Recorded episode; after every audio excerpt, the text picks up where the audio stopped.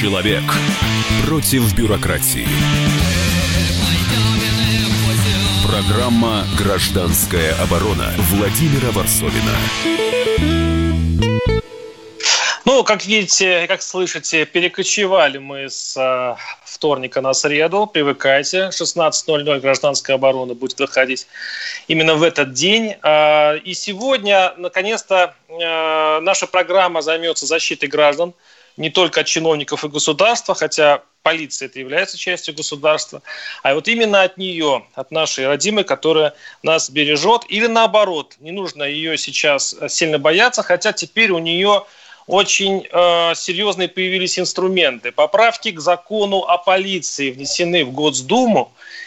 И давайте сейчас обсудим, что для нас, граждан, эти э, права, новые права у полицейских означают. Э, для того, чтобы разобраться, для начала мы послушаем справочку, что нового предлагают нам законодатели. Законопроект о расширении прав полицейских позволит служителям закона беспрепятственно блокировать территории, жилые помещения и строения, входить или проникать на земельные участки, в жилые дома и другие помещения граждан, а также вскрывать автомобили и проникать в них для спасения жизни людей. Кроме того, полицейские смогут применять оружие не только в уже предусмотренных случаях, но и если тот совершил иные действия, позволяющие расценивать их как угрозу нападения. Также предлагается установить, что сотрудник полиции, цитирую, не подлежит преследованию за действия, совершенные при выполнении обязанностей, возложенных на полицию. Но вот последние два пункта меня лично немножко пугают. Но ну, мы сейчас обсудим с, с специалистами а, этого, э, этого дела, права. И, опять же, те, кто, сейчас, кто служил и знает, что такое полицейская работа, у нас студию, виртуальной студии Андрей Игоревич Некрасов, адвокат, кандидат юридических наук. Андрей Игоревич, здравствуйте. Добрый день. И Михаил Петрович Пашкин, глава Московского межрегионального профсоюза полиции и Росгвардии. А, Михаил Петрович, вы нас слышите? Добрый вечер, да. Да, я начну вот с Михаила Петровича вас. Вы а. как, как с, поли, с полицейского. Вас как полицейского вот эти а, поправочки а, меня гражданского они напрягают. Потому что если, человек, если полицейскому дают право э, применять оружие не просто просто, ну, просто потому, что ему вроде что-то показалось. То есть, по сути, из закона следует так, что какой-то намек. То есть, и второй э, посыл – это то, что он не подлежит судебному наказанию в случае, там, размытая формулировка, если он действовал там по закону полиции и так далее. Вас, как полицейского, эти поправки радуют? Нет, они меня не радуют, потому что они фактически ничего нового не дают. Ни гражданам, ни полиции. То есть это какие-то ну, общие моменты, которые и раньше были.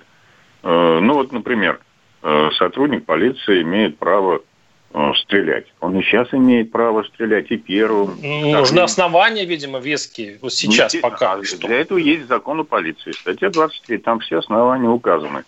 То есть, если он, не дай бог, даже сейчас при принятии этого нового закона, выстрелит в нарушение закона о полиции, а Следственный комитет тут же найдет, он сядет. Как бы там ни написано было, что он не то самое не подлежит ответственности. Подлежит, если Следственный комитет найдет, что он нарушил какую-то норму закона о полиции. А эти товарищи, они всегда найдут, и у нас есть неоднократное тому свидетельство. Тут вот мне так кажется, что нужно вопрос ставить не о полиции, а о суде, который будет потом рассматривать вот эти все стрельбы, задержания и так далее должен быть суд присяжных. Вот тогда правильно поступил сотрудник, неправильно, будет четко э, решено э, гражданами, потому что 30% оправдательных приговоров у нас выносятся в судах присяжных. Вот, У меня вопрос к Андрею Игоревичу Некрасову как к адвокату. Вот э, наш э, Михаил Петрович Пашкин, как полицейский, говорит, что ничего нового нет. Вот все ли так благодушно, как вы считаете? Э, не могу, к сожалению, согласиться, потому что, во всяком случае, формулировка действительно о э, таком э, упреждающем огне, она действительно новая. Это не значит, что на практике этого не происходит.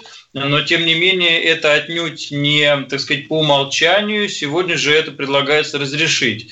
Ну и, разумеется, доступ в любые объекты и блокирование любых объектов, в том числе жилых помещений, да, это, это такое, это, это явная, явная новелла, э, это действительно проблемная ситуация, потому что сегодня ну, в крайних случаях без судебного постановления можно действительно проникнуть в жилое помещение и там производить соответствующие мероприятия, но, простите, это делают в том числе офицеры юстиции, а не только офицеры полиции. То есть мы говорим про следствие. Если мы говорим про какую-то оперативную работу в рамках ОРД, то есть классические офицеры э, полиции, да, вот те как раз, кто на линии огня и находится, то, простите, им э, доступ в жилое помещение, да, в жилые дома индивидуальные, в квартиры наши прекрасные, все-таки закрыт. А этот закон позволяет э, проще получать туда доступ, то есть да, без то, то, что называется, так сказать, в Америке э, ордер. Да, я, конечно, отношусь к этому очень настороженно.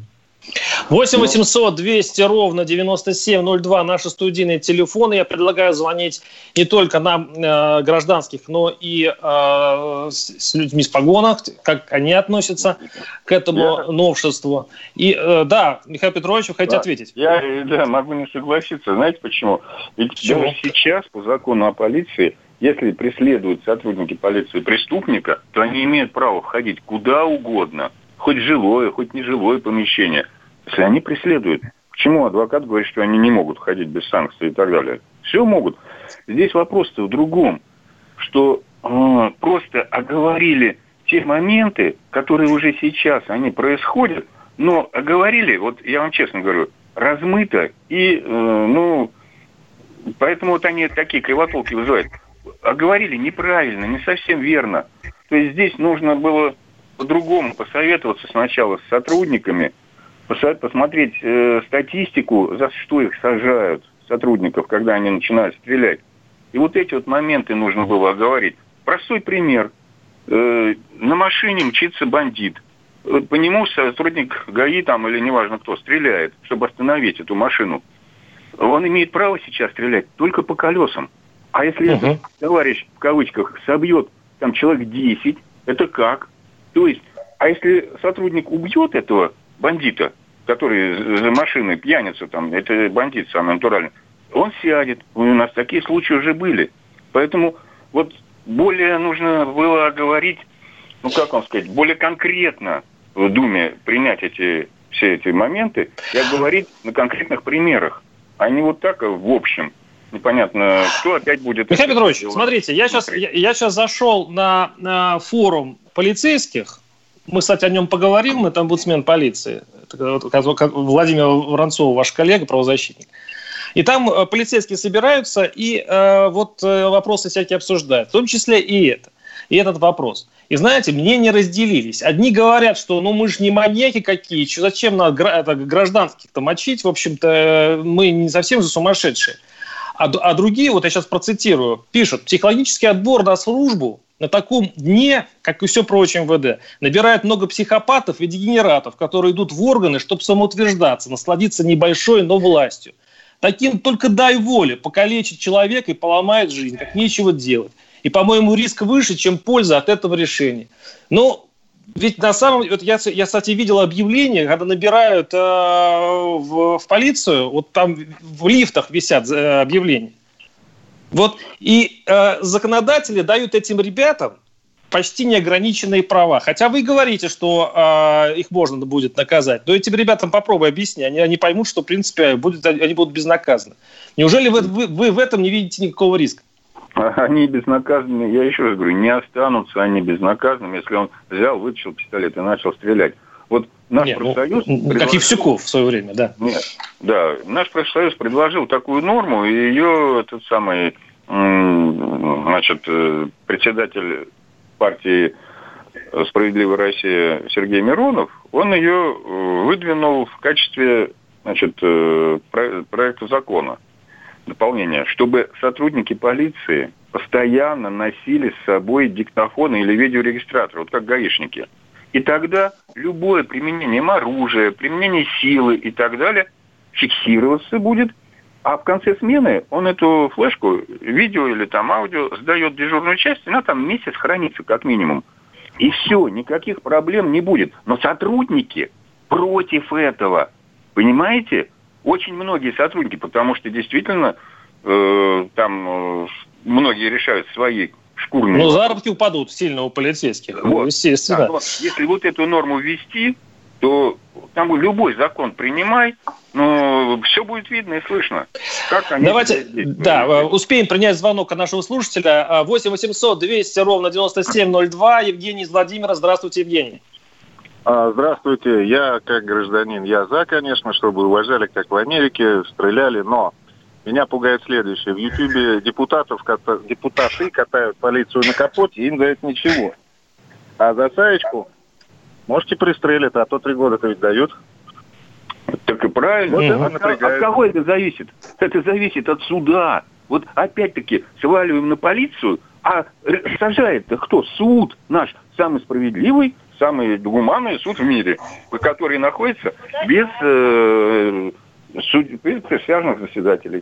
Вот о чем Андрей, э, Андрей Игоревич Некрасов, наш адвокат, э, кандидат в юридический наук, он, конечно, рвется в бой, ему много есть что сказать, но, к сожалению, мы сейчас прервемся. Встретимся через пару минут. Оставайтесь с нами. 8 800 200 ровно 9702 и обсудим, нужно ли давать нашим полицейским еще права. Программа «Гражданская оборона» Владимира Варсовина. Остановлены чемпионаты. Опустили трибуны. Закрываются спортивные клубы. Футболистам урезали зарплаты. Фанаты мусолят бытовые скандалы. Что будет с профессиональным спортом после пандемии? Радио «Комсомольская правда» представляет «Спорт без короны» с Константином Тереховым. Каждую неделю в прямом эфире первые лица большого спорта, звезды и представители власти. Слушайте по пятницам в 14.00 по Москве. Спорт без короны. На радио «Комсомольская правда». Человек против бюрократии. Программа «Гражданская оборона» Владимира Варсовина. Ну, в общем, стрелять практически без предупреждения, а может вообще без предупреждения, наделяют право нашу полицию, и также дополнительные права проникновения в, в квартиры, в машины. В общем, посмотрите этот проект закона, который сейчас находится в Госдуме. А что это благо для граждан, э, нас лучше защищают, или это предмет для самоуправства наших полицейских. Мы обсуждаем эту тему. напоминаю, что на студии Андрей Игоревич Некрасов – адвокат, кандидат юридических наук, и Михаил Петрович Пашкин, глава Московского межрегионального профсоюза полиции и Росгвардии. Мы остановились на предыдущей части на вот э, в таком э, тонком моменте, что э, э, наш слушатель говорит, что, ну, в конце концов, э, и, и, и хорошо, если полицейские, я так его понял, будут доказывать обнаглевших слуг народа, допустим, э, и это уже дело судов, э, в конце концов, разбираться, кто прав, кто виноват. Андрей Игоревич, э, вот давайте ваше, ваше мнение. Да, но я позволю себе не согласиться все-таки с рядом ремарок, которые вот, э, второй уважаемый гость да, в нашей передаче допустил. Конечно же, это не совсем так. Разумеется, могут и преследовать, и могут и в таком случае войти в жилое помещение. Но я подчеркиваю, как раз переходя к основному, что законопроект подготовлен МВД, согласован лично министром МВД и передан в парламент, да, нашу Государственную Думу, в Нижнюю Палату, в таком виде, в каком передан, в том виде, в котором это хочет видеть в качестве закона, собственно, министерство. Никто еще, больше никто за эту работу не отвечал.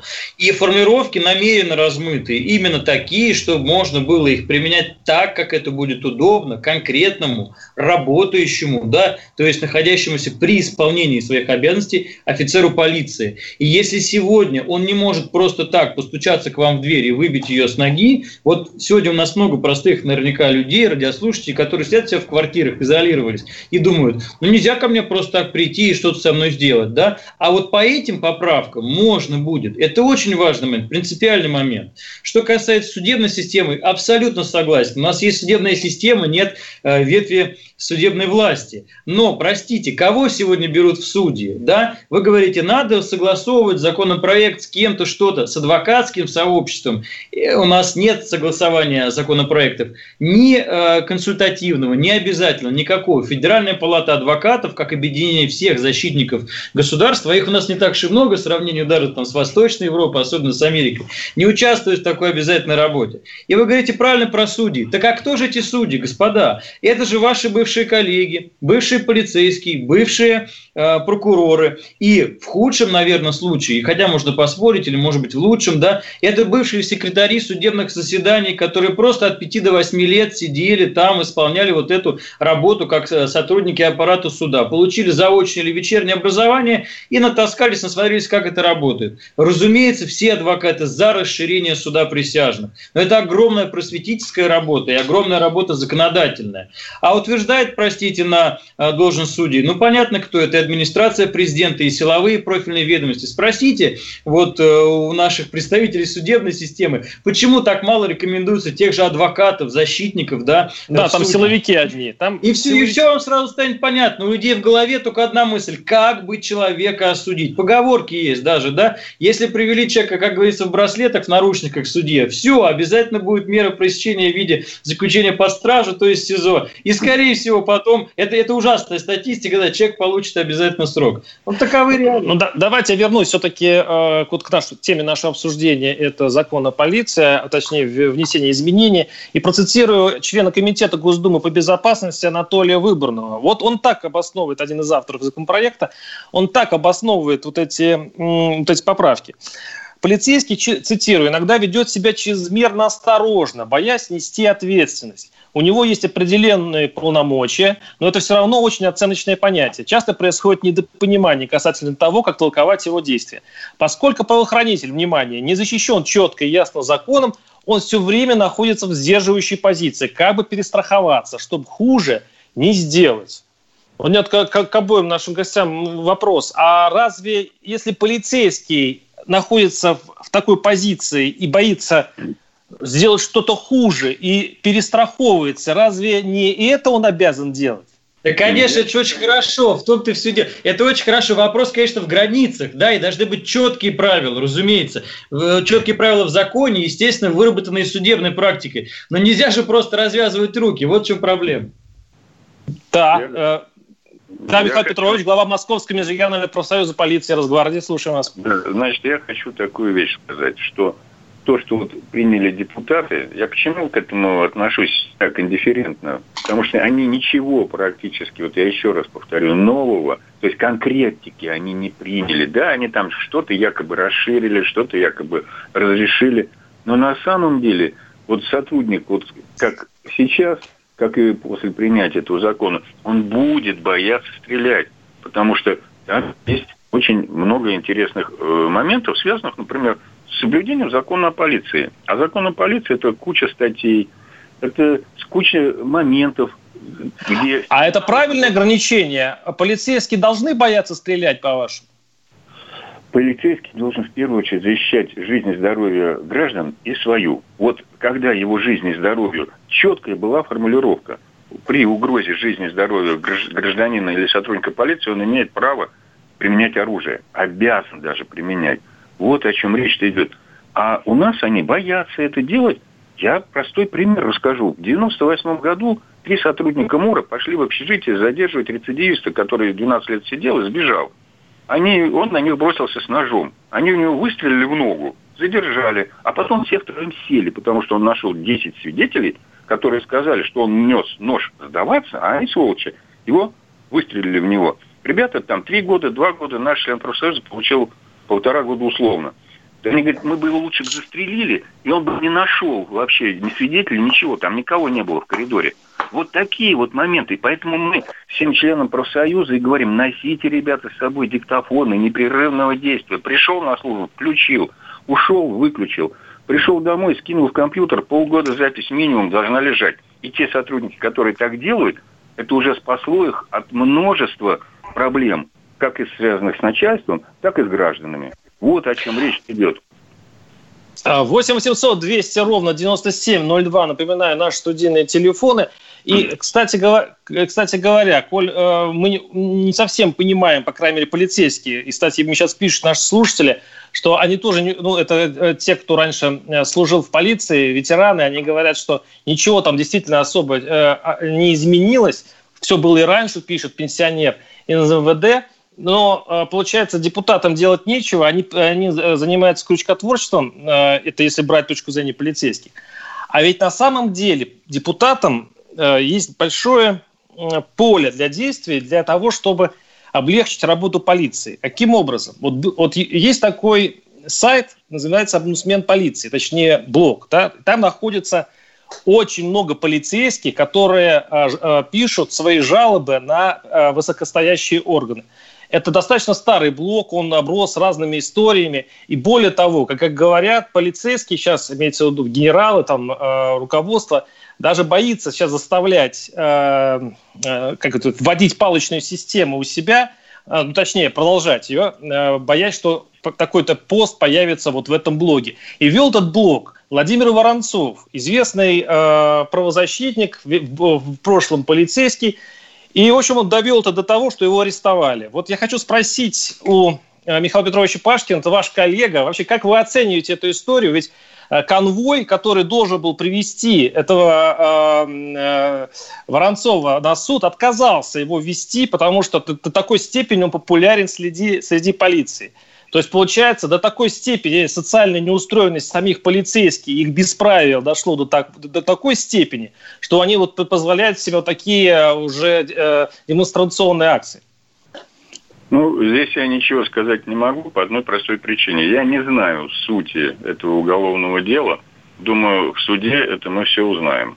Поэтому здесь я не могу ничего прокомментировать, там, честно говоря. Он был у нас членом профсоюза нашего, был уполномоченным. Но блок у него очень такой серьезный. Там очень много... И, кстати говоря, там уже флешмод пошел. Полицейские со, со всей России начали выставлять свои фотографии с Э, с транспарантами, которые, причем действующие полицейские, они не боялись своего начальства и свободу э, Владимиру Воронцову. Вот как вы оцениваете вот такой флешмоб?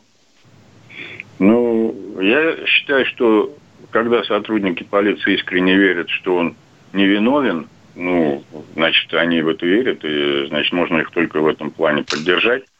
Но я еще раз говорю, давайте дождемся решения э, суда. Может быть, туда суд присяжных у него будет все-таки? Ну, это что-то... Нет, ну, в любом случае, как бы не, это надо просто очень детально разбираться в этом странном деле, но просто само по себе такое социальное движение среди полицейских, протестное ну, движение среди полицейских... Я что там это протестное движение не очень широкое.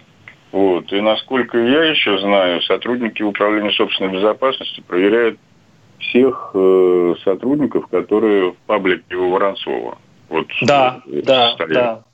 И чем это закончится для этих сотрудников, я тоже не знаю. То есть э, у нас в нашей стране возможно все.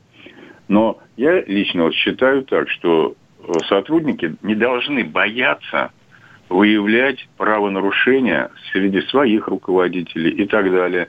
А они должны вот как нам профсоюз? Приходит человек, пишет... Они тоже должны быть гражданами. К сожалению, Михаил Петрович, у нас заканчивается эта часть передачи. Э, с нами был Михаил Петрович Пашкин. Спасибо вам огромное. Глава Московского межрегионального профсоюза полиции и Росгвардии. А мы с Андреем Игоревичем Некрасовым переходим на другую часть программы с новой темой. Программа «Гражданская оборона» Владимира Варсовина. Когда армия. Состояние души. Военное ревю на радио «Комсомольская правда». По вторникам и четвергам полковник Виктор Баранец метко стреляет словом. Ну, и, во-первых, честь не отдают, а приветствие это за руку, а можно иногда и поцеловать. А полковник Михаил Тимошенко подает снаряды. Вся правда о настоящем и будущем наших вооруженных сил. Ну и немного армейских байк. Медведя можно научить стрелять из автомата. В прямом эфире. Слушайте и звоните. Военное ревю. По вторникам и четвергам в 16.00. По московскому времени. Никто не уйдет без ответа. Человек против бюрократии. Программа «Гражданская оборона» Владимира Варсовина. Ну, выяснили, чем занята Госдума. Госдума, я напомню, придумала э, для закона о полиции поправки, которые, ну, как бы мало что на самом деле решают, если вывести, э, ну, дают некоторые права полицейским, у которых неписанные права у них раньше были, теперь их формализовали, врываться в, в наше жилище и полить, если им покажется, что полить надо. А, сейчас мы переходим к Совету Федерации, который в это же время параллельно одобрил закон о дистанционном голосовании по почте. Господа избиратели, теперь можно не ходить на выборы, а достаточно проголосовать или с помощью госуслуг, или по почте. Такая возможность предусмотрена на всех уровнях выборов, в том числе президентских. А, ну, как пишут, в целях защиты здоровья граждан и создания максимального удобства для реализации избирательных прав. Я напомню, что у нас в студии Андрей Игоревич Некрасов, адвокат, кандидат юридических наук. И у нас на сейчас, э, так, и у нас сейчас на связи Павел Борисович Салин, директор Центра политологических исследований Финансового университета. Павел Борисович, здравствуйте. Добрый день. Как вы относитесь э, к такой открывшейся для граждан возможности голосовать по почте? Нет, ну, если говорить о возможности голосовать непосредственно по почте, то такая возможность открылась не сейчас, а гораздо раньше. У нас даже была практика на региональных выборах, она не получила широкого распространения. А, и вряд ли она получит, кстати, широкое распространение сейчас. А если брать э, тот закон, который одобрил сегодня Совет Федерации, то там важно, во-первых, э, электронное голосование, именно не по почте, а электронное голосование. Еще процедура его не ясна. И второе, это так называемое выездное голосование, а де-факто выездное досрочное. То есть фактически могут за неделю до выборов или там за пять дней где угодно э, выехать и проголосовать. Э, и, точнее, собрать голоса избирателей без создания избирательного участка. Вот это действительно новелла, это то, чего раньше не было. И там, где скорее всего, во время ближайших голосований будет сосредоточиваться основной ЦИМИС. Ну, то есть, получается, это для избежания двойного голосования, чтобы не голосовали на двух избирательных участках одновременно, я правильно понимаю?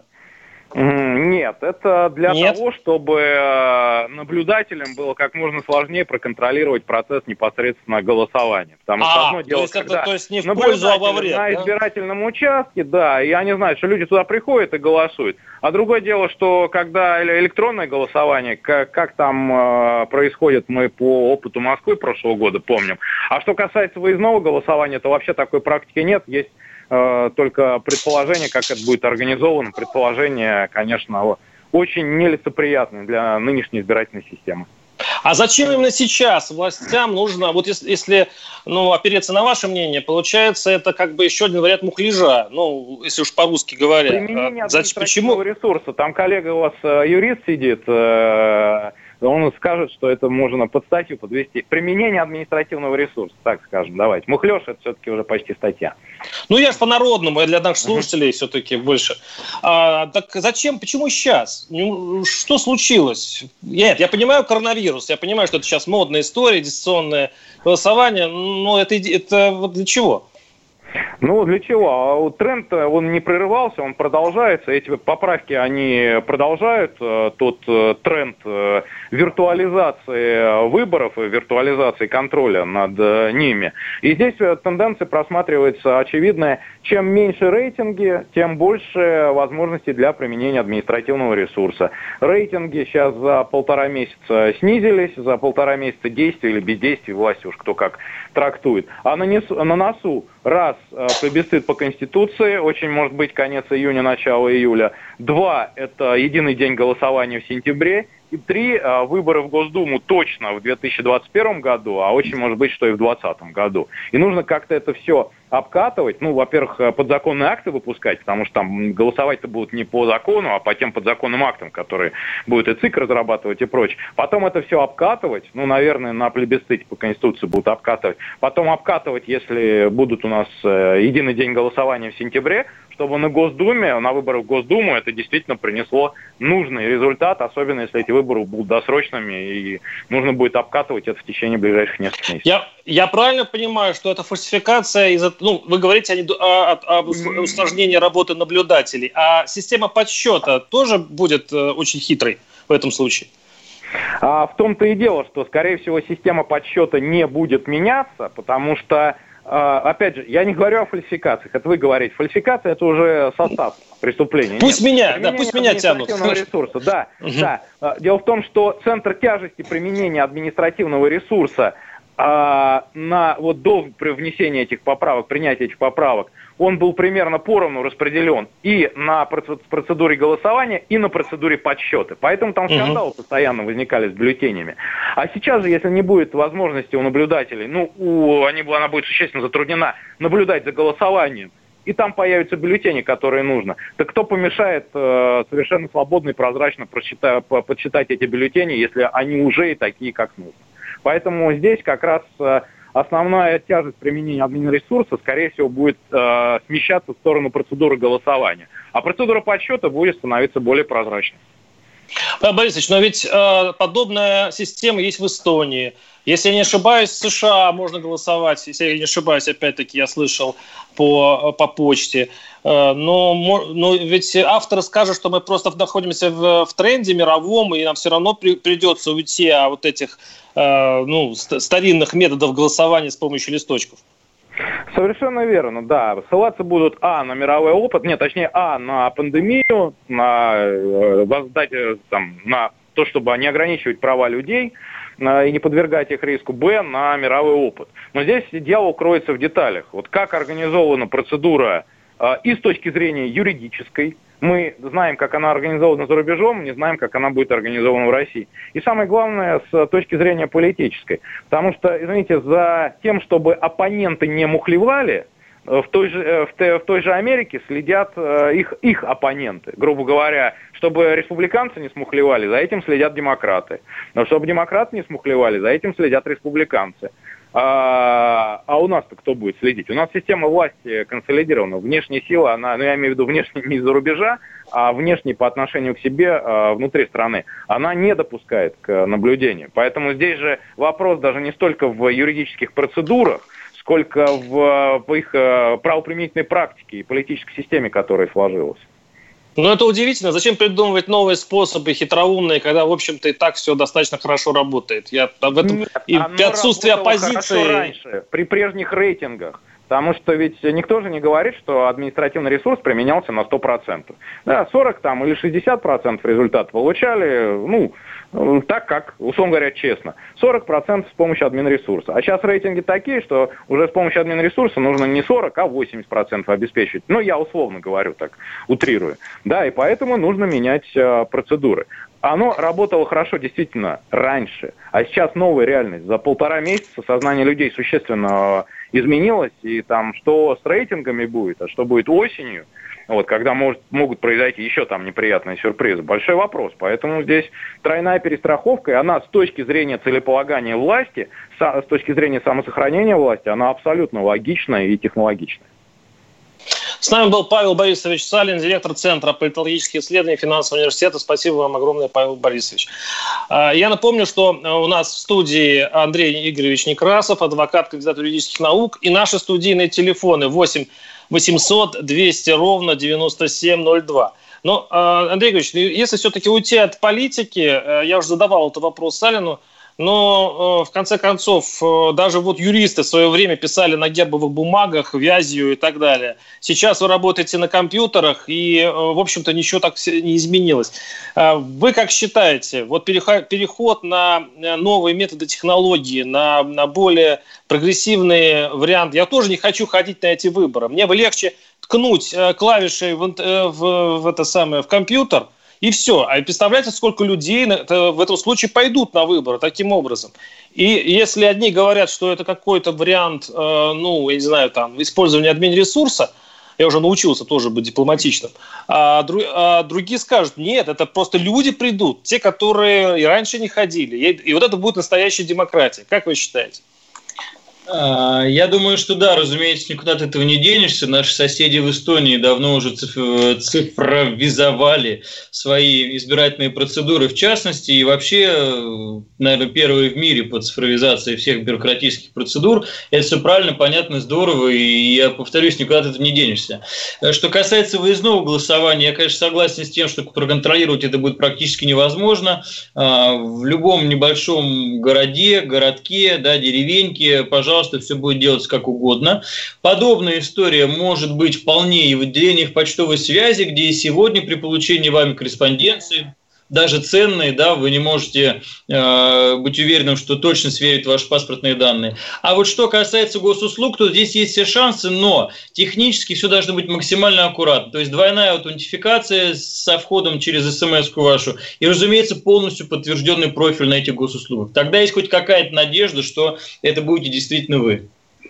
А, ну и по почте, по нашей российской почте, я еще хочу сказать, ту почту, которая вошла в российские анекдоты, эту почту, которую э, мы видим, э, видим там мультфильмов, вот этот ленивец, который, значит, штампует э, документы, и это уходит не очень много времени та, та почта, где можно послать посылку э, сегодня, а придет она, как, как смеются, через год. И этой почте доверяют самое главное, что у нас есть, это избирательный голос, когда идет, э, идет речь о выборах.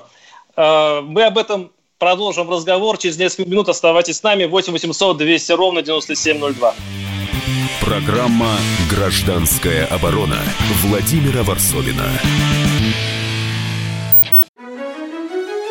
Георгий Бофт.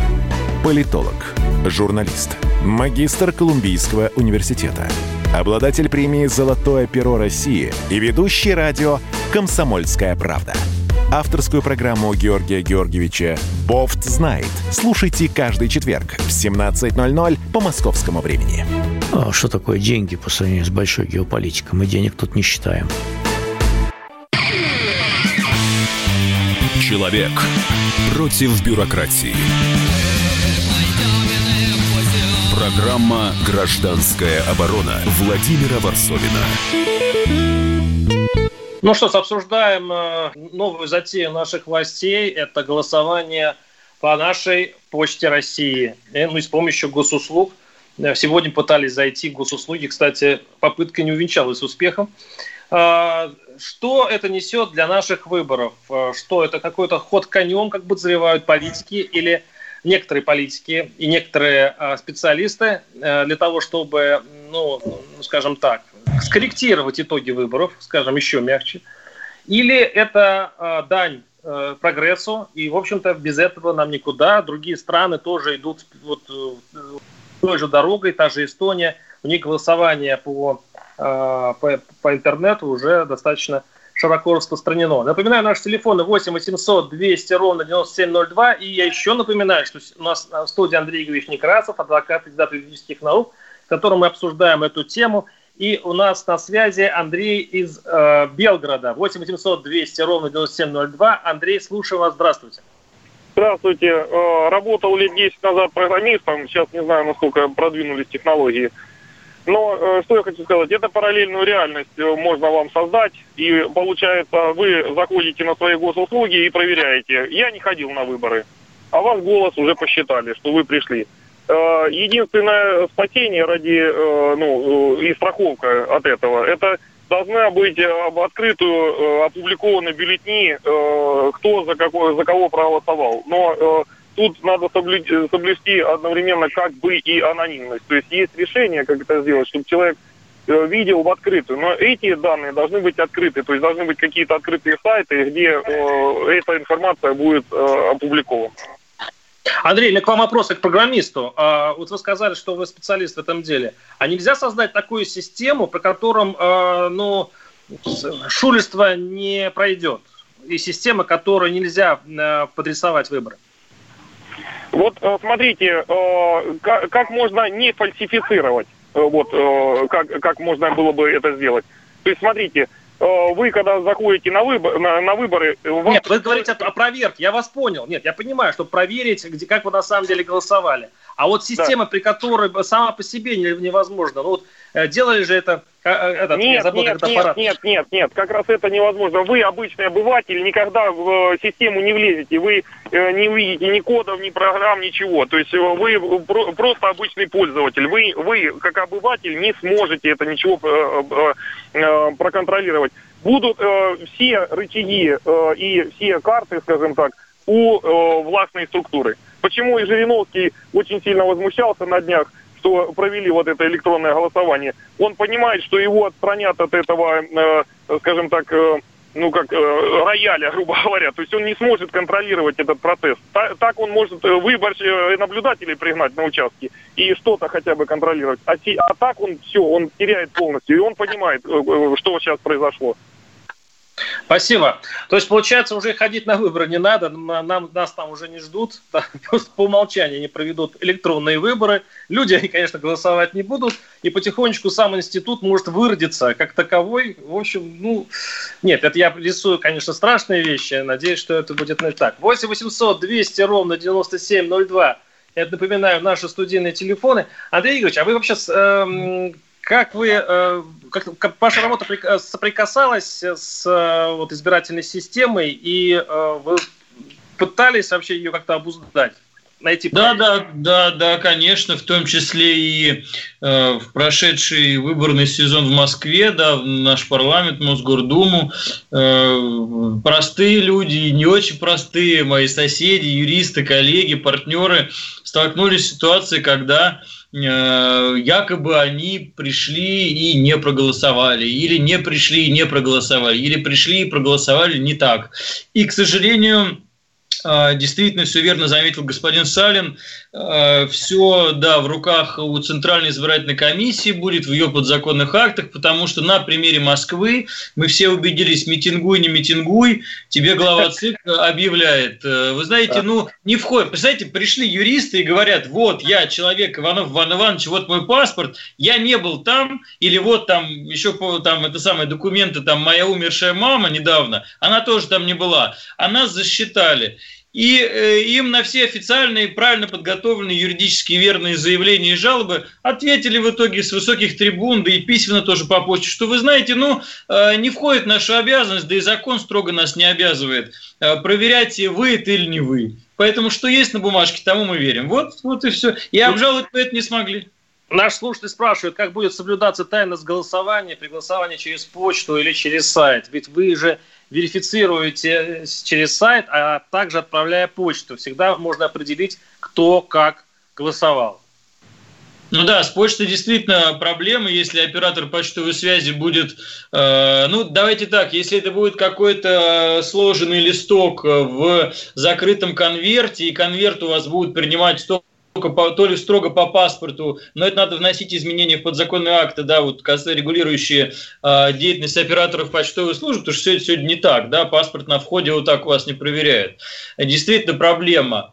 А, а что касается госуслуг, ну, совершенно верно, вот мой тезка из Белгорода заметил, да, и правда, это известно нам, вот тем, кто работает с э, такой IT-преступностью, э, да, можно создавать клоны и мобильных телефонов, и, естественно, вот таких э, государственных структур, сетей, и простой человек никак это не может понять и увидеть. Не всегда даже довольно сильный специалист в области компьютерных технологий может определить, что было именно нарушено. 8 800 200 ровно 9702. Тимофей из Липецка. Здравствуйте, Тимофей.